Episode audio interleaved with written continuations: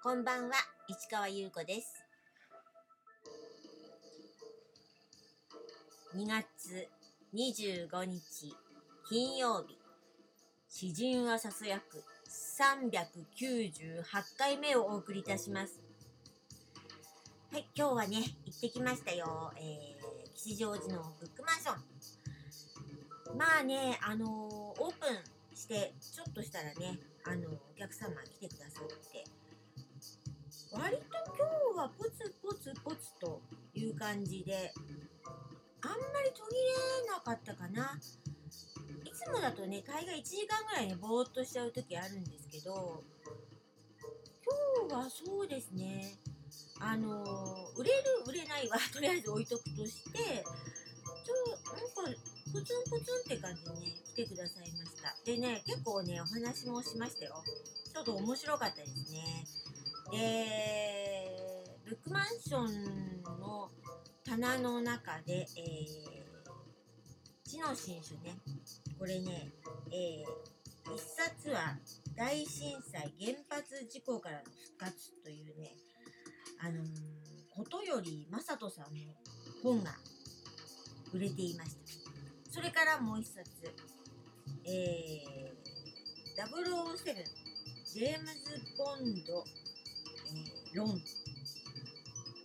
これは山本哲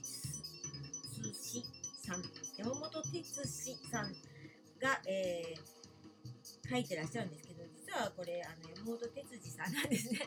哲司とねひらがなで書いてあるんですけどこれが売れてました。やったーっていう感じでしたね。そして、えー、今日ですね、いろいろお話し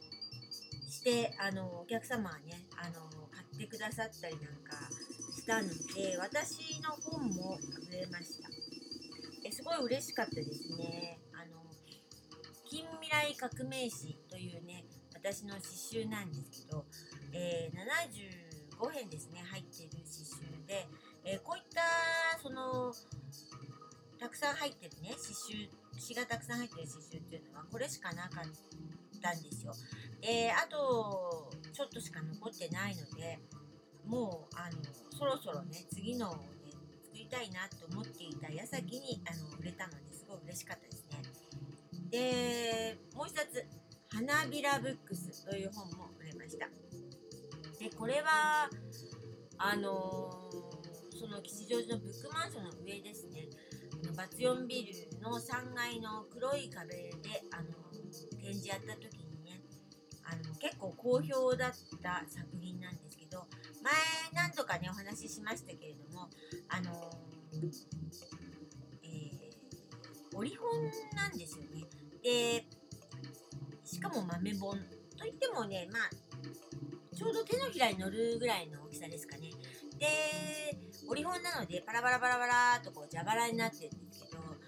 えー、右にも左にも表紙がついていてタイトルが違うんですよ。で右から読んだ場合左から読んだ場合こうなんか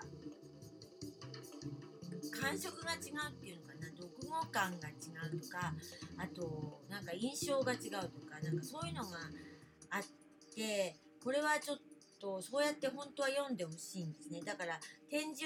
を見た方はそうやって読んでくださってこれ売ってないのとか言ってたんですけど結局あの続々文庫というね文庫本にしてあの写真とともに、えー、右から読読むバージョン左から読むバージョンという形でのテキストを載せてますので。でこれはその時もねあのすぐにパパパッと売れてで、えっと、ネット販売の方ですねそれも出した瞬間に売れたりとかしてちょっとやっぱり写真の出来も結構良かったのであと可愛い感じですかね。なのでこの本があの今日は売れました。すごいねあの嬉しかったですね。あの本当はねその花びらブックスそのものをね手に取ってね読んでほしいんですけどこれは本当にだいぶ前にあの本当にこの「詩人はささやく」の最初の方に話しましたけどアートフリマでねそのものをねあの売ろうとしたんですけど、まあ、誰にも見てもらえなくて唯一ちっちゃな女の子があの見てくれてあのなんか伝わったという話をしたと思うんですけどそれからもうそれを売ることはやめて展示だけになったんですけどそうしたら今度はそのものが欲しいという方が現れるというねなんとも不可思議なものなんですけれども、えー、この作品はとてもあの思い入れもあるので今日なんかあの買ってくださった方がいてねとても嬉しかったですね。それからねもう一冊。これはね本当にねタイムリーだったんですけど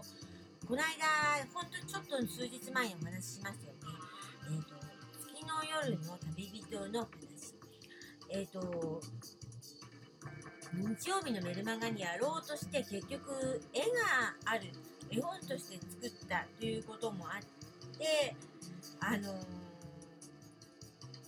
ー、なんかこう文章だけだとそれが絵に書いてることが書かれてなかったりするのであのー、ちょっと伝わりづらくてでもそれをあのー、文章に書き直すというか付け加えるとなんとなくその世界観が壊れてしまうような気がしてそれでちょっとやめて今違う作品をね、えー、空を釣るっていう作品にしたんですけれどもそのね、えー、月の夜の旅人の話という本がね今日まさにってくださった方がいらしてあのすごいあのタイミングがいいというか自分の中でもこの本どうなのかなって思っていたのであのこう手に取って買ってくださった方がいてねそれがすごくね、うん、嬉しかったです。ということでね今日はね3冊私の本が売れたということそして、えー、知能新書2冊売れてたということでなんかいい感じですよねって自分の中で盛り上がってるんですけど、というところでこの続きはまた明日